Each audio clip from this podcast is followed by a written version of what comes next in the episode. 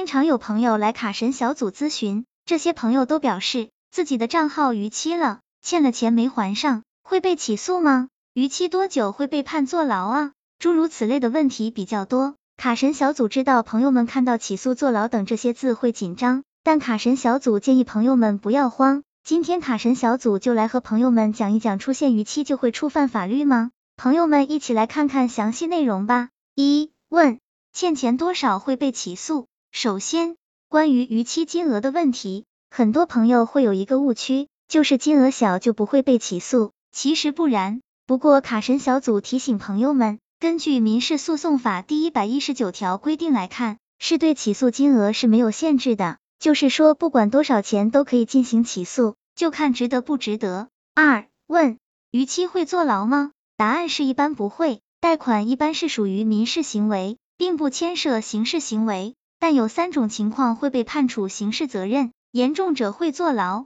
二点一，伪造个人资料进行骗贷。一般情况下，借款时需要提交各类个人资料，有的人比如伪造银行流水，甚至违法盗用别人的资料，冒用他人名义申贷，这种以非法占有为目的，用虚构事实或者隐瞒真相的方法骗取款额的行为，属于典型的诈骗贷款案例。二点二，恶意逾期。这是大家最容易犯的错，主观恶意逾期的意思就是说，明明有能力偿还却故意不还，逃避机构的清收电话，为了逃债，甚至更换电话号码，玩人间蒸发。如果情况特别严重，会被法院裁定为诈骗罪。二点三，拒不执行法院判决。如果出借的金额较大，借款人有还款能力，但是且经过多次清收仍拒不还款，就很可能被告上法院。法院会判决借款人偿还相关款项。刑法第三百一十三条规定，对人民法院的判决、裁定有能力执行而拒不执行，